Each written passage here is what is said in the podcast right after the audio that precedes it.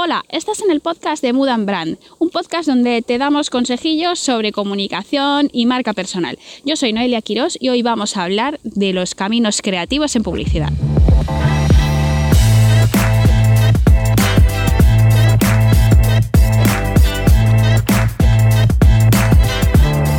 Es esto de los caminos creativos? ¿No te has puesto un poco filosófica esta mañana? Bueno, pues eh, esta frase de los caminos creativos no se me ha ocurrido a mí, se le ha ocurrido a Luis Bassat, que es un publicista español que me encanta, que vamos, si os canto la canción de Hellmans, ¿os suena? Pues es suya, es un trabajo publicitario suyo y yo le sigo desde hace mucho tiempo y todo lo que haga este hombre lo tenéis, lo tenéis que ver. Si os interesa la comunicación y la publicidad, lo tenéis que ver. Es un tipo súper creativo. Tiene un libro que se llama La creatividad, que lo recomiendo, pero muy, muy, muy mucho. Es súper ameno y con anécdotas y cosas que de verdad son súper interesantes. Pero a ver, vamos al lío. ¿Qué es esto de los caminos creativos? Pues bueno, em, son, digamos, las formas en las cuales nosotros podemos eh, transmitir un mensaje. Hay marcas que su manera de comunicar es expresar únicamente el valor funcional del producto. Podríamos hablar, por ejemplo, de Brico de Pot, donde simplemente vais a encontrar eh, carteles con sus productos, el precio, las características principales y en ocasiones hasta las unidades que tienen en stock de ese producto. Es un valor muy funcional y está pensado para gente, pues constructores, albañiles, gente que, vamos, que va al lío, que va a por el producto y no me cuentes más historias. Pero hay otros caminos creativos, como por ejemplo el camino emocional. Si yo os canto la canción del almendro, ¿cuál es la canción que os llega a la cabeza? La de Vuelve a casa, vuelve por Navidad. Es un mensaje de unión familiar, de amor, eh, son cosas que se expresan eh, mediante las emociones. Y las emociones en este caso de reunir de la familia, eh, Navidad, o sea, es que es todo, todo, todo está pensado para que sientas ese apego, esa unión, para que te imagines tú también en esa escena. Y quieren conectar contigo, con esa parte sensible que hay en ti y demostrarte pues, que son una marca que, que, bueno, que tiene esos valores familiares y sensibles. Y esta es una estrategia que adoptan muchas marcas cuando por lo que sea han tenido algunos problemas de imagen y lo que quieren es limpiar su imagen. Y es eh, a lo mejor la forma en la que pueden llegar a, a conectar con un público que se sentía como que no confiaba en esa marca verlos como personas, como eh, humanos y no como entidades, pues nos hacen pues regenerar esa confianza que tenemos en las marcas. Y aquí sí que no voy a dar nombres, no me voy a meter en ese jardín. Otro camino creativo muy extenso, muy utilizado, es el, el de la belleza. ¿Vale?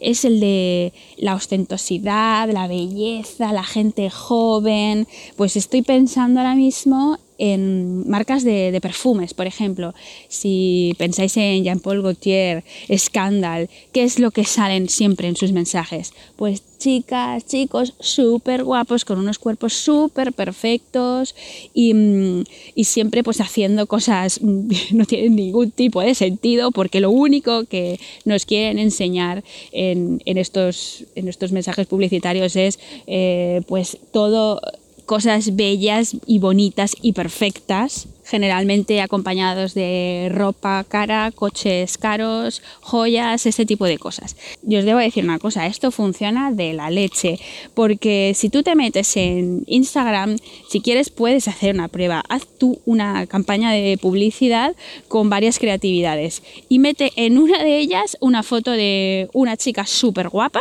y verás, vamos, cómo es la que mejor funciona, porque somos así, nos gustan las cosas bonitas y guapas, y mm, la gente en, las creatividades es lo que más nos gusta ver, y mm, si son guapos o guapas, pues muchísimo mejor. Y otro camino creativo es el del humor. Y a mí, pues, ¿qué queréis que os diga? A mí me gusta muchísimo este camino creativo, sobre todo si se hace bien. Y yo no sé si es por nuestro rollo de mood and brand, y somos gente que nos estamos riendo siempre mucho, y nos encantan las, las creatividades, las campañas publicitarias que están enfocadas en el humor. Obviamente, eh, depende de la compañía y del producto eh, y del tono de cada una de estas compañías, pues elige un camino creativo u otro. Pero bueno, si me dan a elegir entre varias opciones, a mí el humor es que me encanta. Es una de las más difíciles, también os debo decir, porque debes de confiar en el producto al mismo tiempo que estás haciendo reír a la gente, ¿vale? Entonces es complicado, pero hay marcas que se decantan siempre por hacer campañas que tengan un tono divertido. Me viene a la cabeza ahora mismo MediaMark, porque eh, ellos ya sabéis que sus campañas publicitarias no se ponen precisamente serios, sino que eh, toman una línea eh, mucho más humorística, ¿no? Con su campaña Yo no soy tonto, pues bueno, sonó un mogollón y hoy en día siguen por esa misma línea. Ahora en televisión hay una campaña publicitaria que es que me muero de la risa cada vez que la veo, que es la de Housefly. Eh, es una empresa que se dedica a vender pisos, vamos, es como una inmobiliaria, pero que tiene un precio fijo de, de, comisión. Y precisamente de eso va el anuncio, de unos dinosaurios que salen cantando comisión, comisión. Bueno, el anuncio es súper pegadizo, eh, la canción, todo. Es genial, es divertido, bajo coste y en clave de humor. Y la verdad es que funciona súper bien. La gente reconoce muy bien la canción, es divertida y fijaros que el tema que estamos hablando es un tema serio, estamos hablando de vender casas.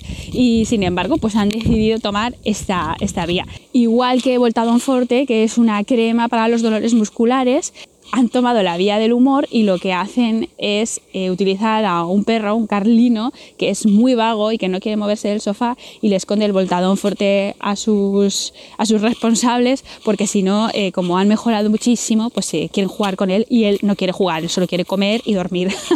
a mí me parece que es un buen camino creativo también. Existen muchísimos más caminos creativos, si queréis otro día hablamos de otros si os ha interesado este tema y vosotros pues tenéis que pensar en cuál es el camino creativo que queréis tomar para vuestra eh, comunicación y para realizar los mensajes.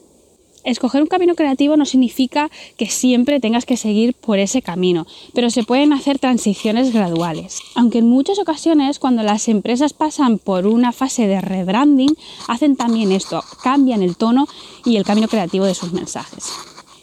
Y ahora ya puedes pensar cuál sería el camino más adecuado para tu marca. Hasta aquí el capítulo de hoy. Espero que os haya gustado. Podéis seguirnos en redes sociales y nos vemos la semana que viene. Chao.